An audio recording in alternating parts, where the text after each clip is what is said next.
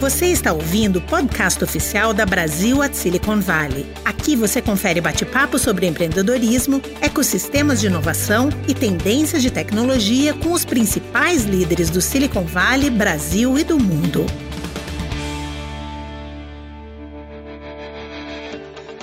Olá, bem-vindo ao podcast oficial da Brasil at Silicon Valley. Eu sou Bruno Yoshimura, fundador do fundo OneVC e board da Brasil at Silicon Valley. Eu sou o Rodrigo Castellari Afonso e sou co-presidente da Brasil at Silicon Valley. E no episódio de hoje tivemos um convidado muito especial, Stélio Tolda. Stélio é CEO do Mercado Livre, a plataforma de e-commerce líder na América Latina. Fundada em 1999 por estudantes de MBA em Stanford, o Mercado Livre conta hoje com mais de 20 anos de história de crescimento e transformação, com grande impacto no ecossistema de inovação brasileiro. Hoje, o MELI sigla em que é negociado na bolsa de valores Nasdaq, tem maior valor de mercado que o eBay, empresa americana que inspirou sua criação. Hoje, o Mercado Livre conta com receitas anuais de mais de 2 bilhões de dólares, constante crescimento na casa de dois dígitos e mais de 7 mil empregados. Para você que tem interesse em educação, inovação, empreendedorismo, ponte entre Brasil e Silicon Valley e muito mais, essa entrevista será um prato cheio. Sem mais delongas, confira a nossa conversa. Hoje a gente vai entrevistar o Stélio Tolda, CEO e cofundador do Mercado Livre. O Stélio é uma pessoa que entende muito bem do ecossistema de empreendedorismo do Brasil e já teve duas passagens significativas pelo Vale, sendo provavelmente o brasileiro com mais diplomas em Stanford. Acho que são três. São três. Além disso, ele é mentor da Endeavor, faz parte do Management Board da Stanford Business School e ajudou a conferência no ano passado, tanto como mentor do time de liderança, como também como palestrante. Obrigado pela presença e bem-vindo, Stélio. Obrigado a vocês, Bruno, Rodrigo, pelo convite. Prazer estar aqui contigo e com vocês. Legal, Stélio. Para começar, acho que seria legal falar um pouco sobre você. O que te levou a estudar no Vale e quão importante foi isso? Puxa, muito é, importante. E a história começa há muito tempo. É, eu, aluno da escola americana lá no Rio, é, meus pais me colocaram nessa escola porque acreditavam que era uma escola eh, em que eu poderia aprender outro idioma e me daria, acho que, uma oportunidade é, de vida, mas um pouco sem saber o, o que, aonde resultaria isso. Né? No, eu era bom aluno e chegou a época de vestibulares, época de pensar no próximo passo. A escola tinha um, um college counselor que atento né, aos alunos com potencial, é, me procurou para conversar e me sugeriu aplicar para universidades nos Estados Unidos. E eu fiz isso, apliquei para algumas poucas, na época era no papel, é, hoje está mais fácil. É, é, né, online, com o tal do Common App também, que permite você facilitar bastante, mas enfim, apliquei para algumas poucas e dentre elas é, consegui entrar em Stanford. Nunca tinha pisado na universidade até o dia é, 20 de setembro de 1985, quando pisei pela primeira vez o campus de, de Stanford. E a paixão foi grande, tanto é que eu voltei depois. É, bom, fiquei bastante tempo, fiquei cinco anos é, estudando, trabalhando um tempo também no Vale e depois voltei é, para fazer o MBA algum tempo mais tarde. Legal. Algum conselho para brasileiros que estão considerando estudar lá fora? É, eu acho que hoje o, o caminho está é, um pouco mais é, fácil, no sentido de que é, existe muito conhecimento, existe é, mais apoio, é, mas existe também mais concorrência, sem dúvida, principalmente para as melhores escolas. A questão financeira sempre foi um, uma questão, né, como poder pagar por isso, também existem hoje é, fundações que ajudam aí nesse, nesse processo. Mas acho que o, o conselho é, é que, é, se isso realmente fizer parte dos planos, começar a preparação cedo e ter resiliência, né? ter não, não, não se abalar ao longo do processo. É um processo que envolve várias etapas. eu tenho duas filhas é, uma delas já está estudando nos Estados Unidos, a segunda é, vai estar aplicando no final desse ano agora. E eu sei que esse negócio de de entrar na universidade nos Estados Unidos, como eu costumo dizer, se tornou um, um esporte competitivo. Né? É, então, como qualquer esporte competitivo, é, é, preciso treino, é preciso preparo. E como que essa experiência está ligada ao surgimento do Mercado Livre ou à sua entrada dentro do Mercado Livre? Bom, é, tem tudo a ver. Né? Eu conheci é, o Marcos Galperin, CEO e, e, fundador do Mercado Livre, e o Hernan Casar, é, também, não, não, mais no Mercado Livre, hoje é fundador aí da, da Casec, é, em Stanford, no MBA. É, estávamos na mesma turma, que é a turma de 99 do, do, do MBA, e foi lá que nós vivemos né, o, o momento aí do, do grande impulso, surgimento é, de várias empresas, de muito capital se voltando para o que era o início da internet comercial é, na América Latina, no mundo inteiro eu diria, né, mas também na América Latina. É, e foi lá que surgiu a ideia do Mercado Livre. A gente via é, as empresas estavam surgindo, o modelo de negócios, modelos de negócios estavam surgindo e dentre eles é, o do eBay, que foi quem nos inspirou efetivamente para criar o, o, Mercado Livre, é, numa época ainda que é, a internet ainda era com, com facão na, na boca para abrir o, o, matagal que era é, aqui na América Latina. É, acho que sobre esse tópico a gente gostaria de falar um pouco mais também.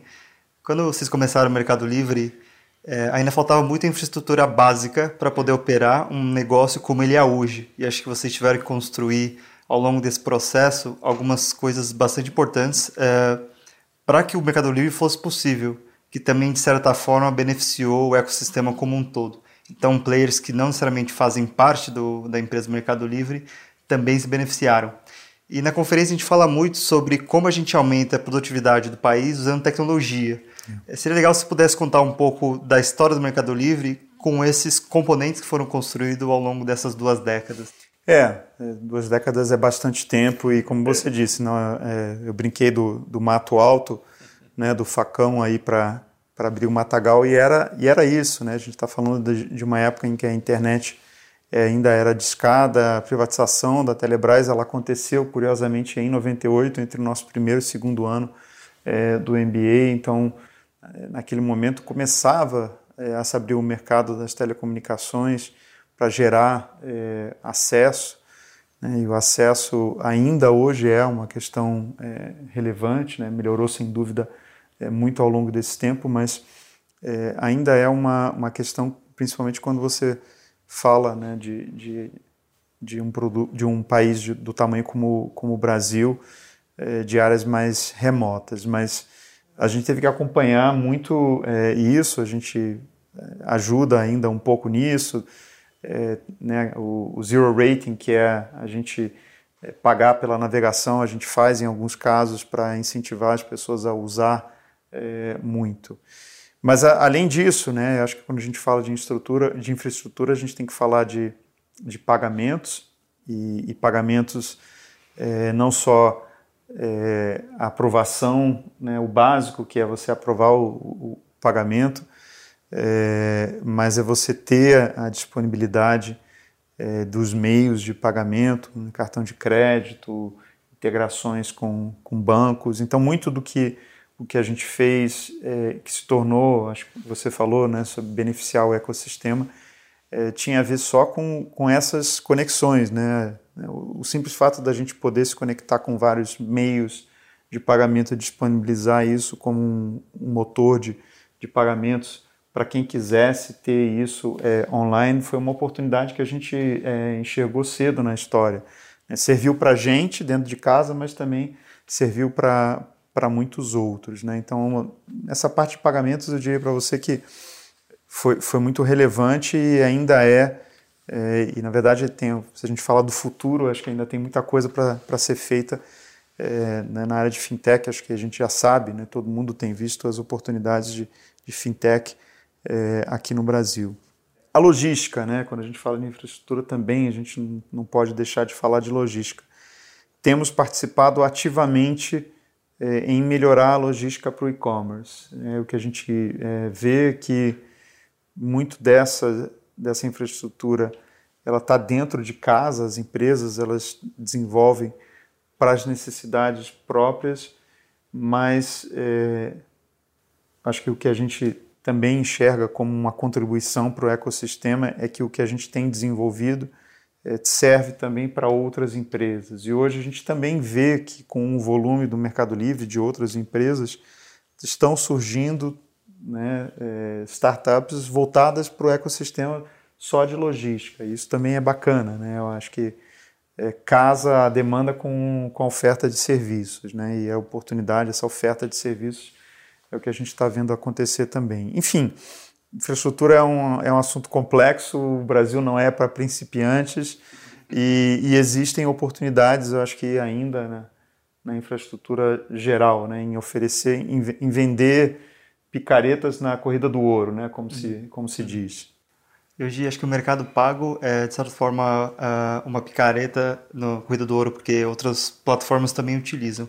É, hoje, quantas pessoas, assim, e quais são essas pessoas ou negócios que estão dentro do ecossistema do Mercado Livre e se beneficiam disso, assim, em termos de vendedores? É, a gente fala muito sobre isso, né? No, falamos um pouquinho agora sobre infraestrutura, mas a gente fala muito sobre o impacto, né, que o Mercado Livre gera é para muita gente, né? Desde os que vendem no Mercado Livre, os sellers do marketplace, a gente fala, a gente fez, faz pesquisa sobre isso, são mais de 300 mil famílias hoje que se beneficiam é, de, de vender no Mercado Livre, seja como principal ou até única fonte é, de renda. Então é um negócio realmente para empreendedores, a gente é, até tem exemplos né, de, de pessoas que começaram seus negócios, sua carreira empreendedora, vendendo no Mercado Livre, descobriram é, né, a oportunidade Aí eu, eu, cito o Thales Gomes do Easy Taxi, que uhum.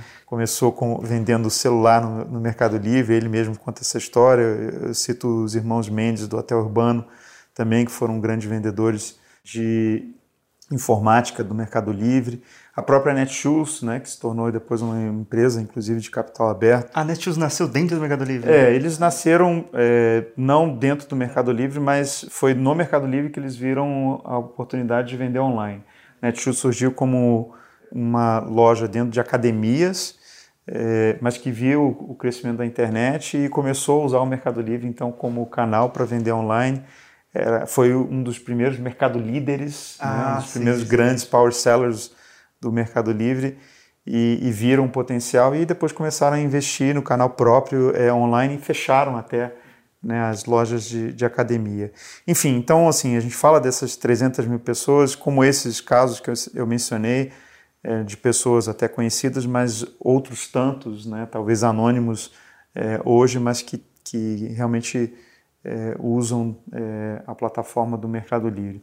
A gente fala muito também dos desenvolvedores, né, o Mercado Livre abriu é, a, as suas APIs em 2012 é, e, e gerou né, tem gerado, acho que, oportunidade para é, desenvolvedores desenvolverem ferramentas é, em cima dessa plataforma também.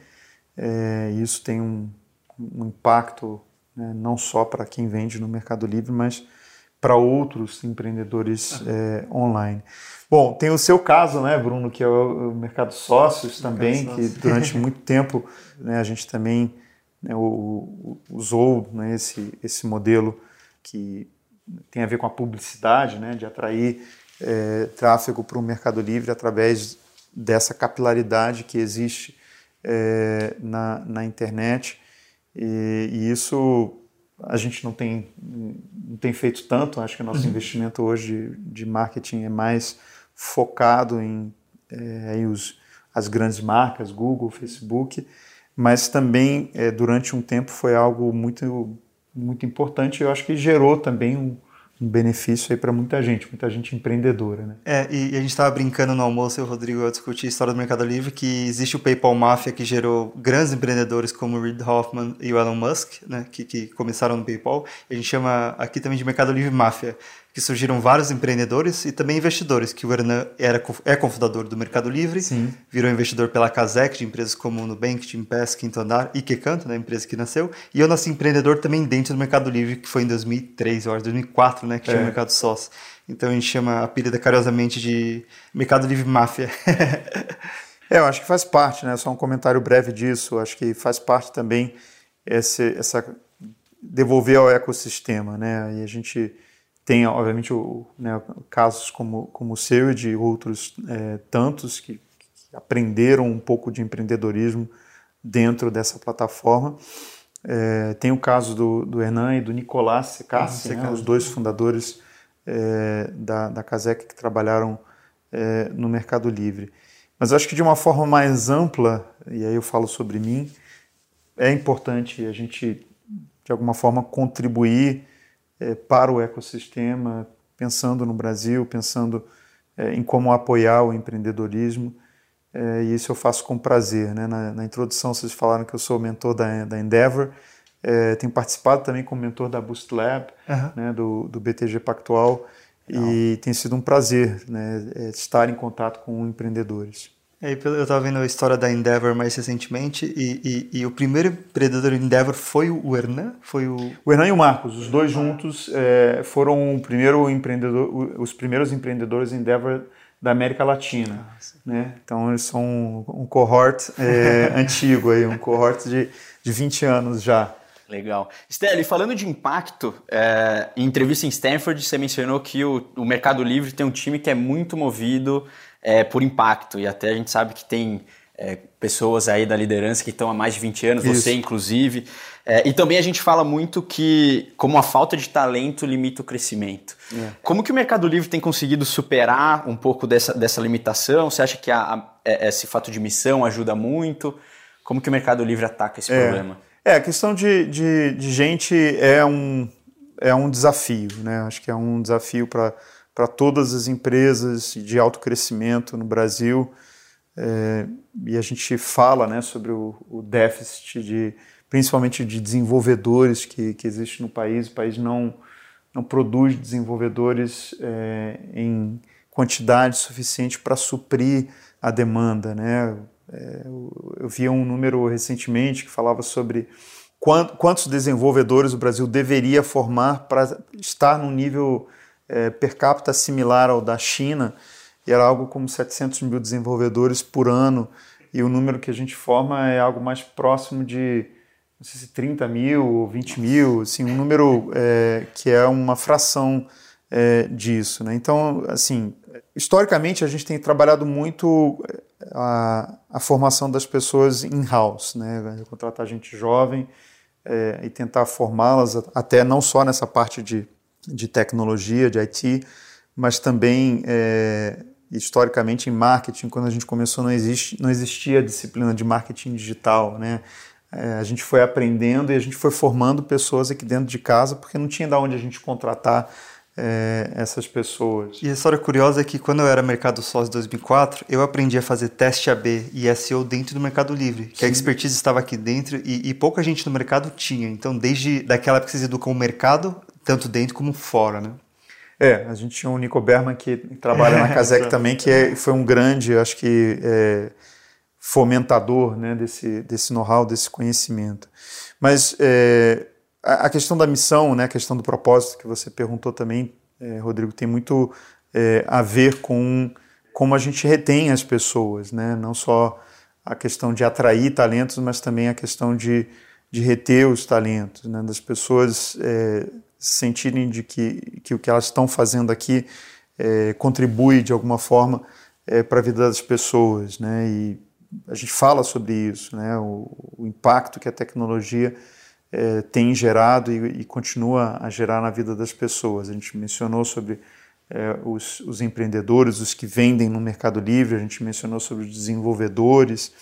É, então, eu vejo muito a tecnologia como essa porta de, de entrada é, que né, o, o, Brasil precisa é, para desenvolvimento. É, apesar das limitações, apesar da gente não estar tá, é, né, cumprindo com cotas mínimas que a gente deveria cumprir para poder atender a demanda que a gente tem. Agora, quando a gente pensou na conferência lá atrás, e acho que você fez parte do nascimento dela quando a gente estava debatendo o porquê de fazer, a gente considerava fazer essa ponte entre o Brasil e o Vale do Silício, que você viveu como estudante, né, e, e depois é, ao buscar investimento, mas nem todo mundo pode viver. E quando a gente fala em ponte, é, acho que muitos brasileiros acham que é uma ponte de uma via só, que a gente tem que aprender com um vale. E olhando vocês indo de volta para Stanford depois de 20 anos, uh, recentemente, né, dando uma aula, você, o Galperin e o Hernan, é claro que a gente também pode ensinar para o Vale coisas diferentes. E quando a gente estava vendo a história do Mercado Livre, parece que o Mercado Livre também exportou conhecimento para o Vale do Silício. Você pode contar essa história para a gente? É, é uma história interessante. Né? O eBay, como eu disse, é, foi um inspirador do Mercado Livre é, e a gente criou, né, é, porque a gente viu, criou o Mercado Livre porque a gente viu que é, a internet ela possibilitava né, essa transacionalidade, esse acesso é, entre milhares de pessoas, né, vendedores compradores. Só que eBay ele estava muito focado no modelo de leilão né, e até se achava que esse era o grande modelo que surgiria para comprar produtos nesse novo mundo, porque é né, um modelo mais eficiente, em que quem tem a, a possibilidade de, de, de, pagar mais, é, pagaria mais é, por isso e, e, você teria uma precificação até mais eficiente é, dos produtos. Mas a gente, por outro lado, via que o leilão ele era uma experiência muito ruim, porque é, rápido se chegava a um preço que poderia ser ali o preço que resolvia o leilão, mas era preciso esperar o término do, do, do prazo e isso era frustrante tanto para quem vendia quanto para quem comprava. E a gente lançou então uma, uma versão é, do leilão que incluía o que a gente chamava de compra imediata, que era um preço definido pelo vendedor que permitia que o leilão se encerrasse é, imediatamente. Né? Então não existia aquela espera porque rapidamente se ia, chegava é, ao preço desejado e ali terminava é, o leilão. E curiosamente a gente viu que isso passou a ser usado muito pelos nossos vendedores, estipulando o preço de compra imediata igual ao preço inicial do leilão, que em outras palavras era uma venda a preço fixo. E isso fez com que se é, com que deslanchasse o Mercado Livre. Né? Uhum. Realmente os vendedores passassem a usar é, essa, essa funcionalidade tanto é que né, o, o, eBay só veio a lançar o Buy It Now, essa funcionalidade, depois, bem depois do, do Mercado Livre. E a gente, em dado momento, até decidiu matar é, o Buy It Now e, e, ter só a venda a preço fixo e a venda a leilão. Hoje, é, praticamente só existe né, a venda a preço fixo. Uhum. Então, é, acho que essa historinha aí, o que ela tem por trás é que é, a gente pode até se inspirar é, em modelos né, fora do, do, Brasil ou mesmo aqui dentro do Brasil, é, mas sempre a execução conta mais, uhum. né? É, e, e, principalmente o entendimento da necessidade do, dos seus consumidores, né, dos seus clientes. Não, não adianta você simplesmente ter ali um, né, um exemplo de fora e, e, e, copiar. Na prática, não é, nunca é um, uma, né, um, um copy-paste, nunca é uma é, tradução é, literal né, daquilo que é feito em outro mercado. Legal, Estélio. E, e, entrando em um tema um pouco mais profundo da, da conferência, na sua opinião, como o governo poderia ajudar a tirar a fricção de empresas de tecnologia? O que melhorou e o que ainda falta fazer? É, acho que o governo ele tem que ficar fora, né? Assim, no sentido de não atrapalhar. Uhum. É, eu vejo é, muita às vezes, é, iniciativas é, jabuticabas, como a gente costuma dizer aqui no Brasil, que é, tentam, de alguma forma, reinventar né, é, ou, ou, inventar algo é, diferente. Dou um exemplo: taxar transações digitais. É, né? Transações digitais é, são todas as transações. né? Eu vejo isso às vezes como uma tentativa do governo se inserir é, num contexto que ele entende é, pouco, onde faria mais sentido ele ouvir. Né? E aí eu tenho um bom exemplo, que é o exemplo, o exemplo do Banco Central. O Banco Central é, ele tinha um entendimento bastante limitado do que eram as fintechs há coisa de quatro anos atrás.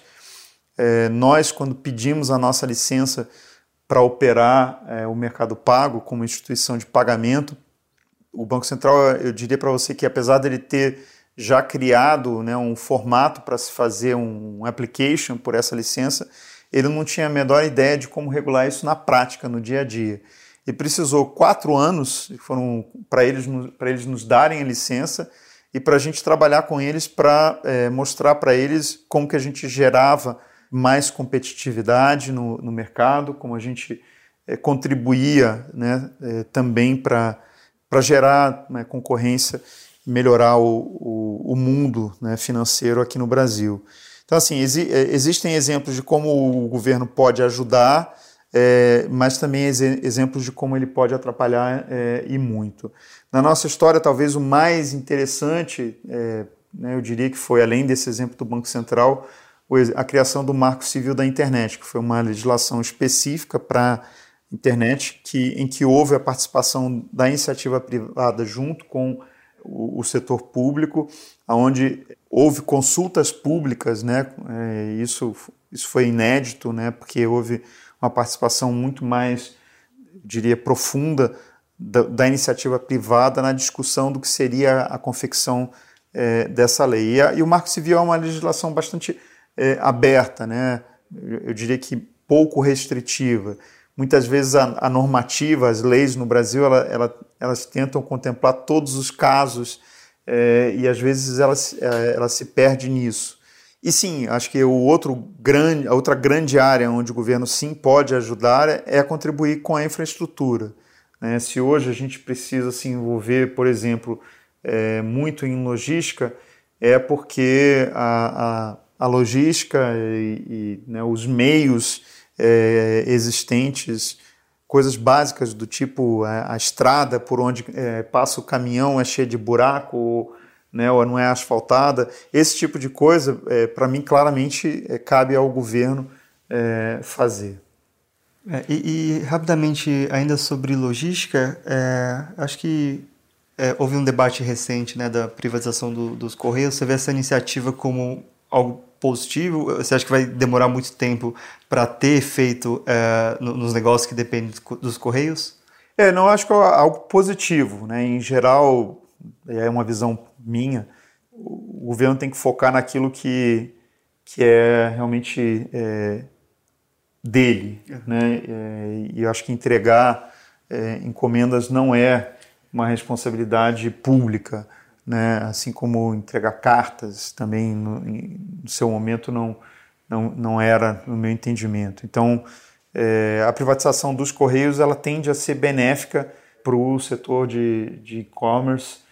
É claro que vai depender de como isso vai ser feito, e isso ainda está em discussão, mas é, eu vejo que o, o, setor privado ele pode operar muito melhor é, a logística do que o governo.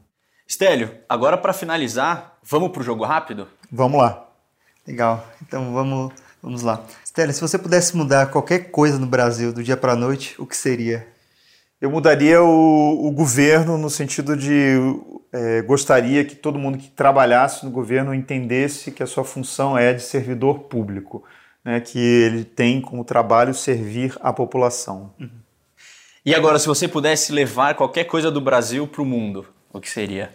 O que o Brasil tem de melhor é a criatividade. acho que se a gente pudesse ter esse nível de jogo de cintura, de capacidade de adaptação é, em outros países, a gente poderia resolver muitos outros problemas do mundo. Legal. E, e você teve provavelmente grandes mentores na vida? Você quer citar um ou alguns deles e, e qual papel é, eles ou ele teve na sua vida? Eu vou citar meu pai, né, que é um exemplo de um empreendedor, é, como se diz em inglês, against all odds, uhum. é, conseguiu desenvolver seu negócio é, próprio.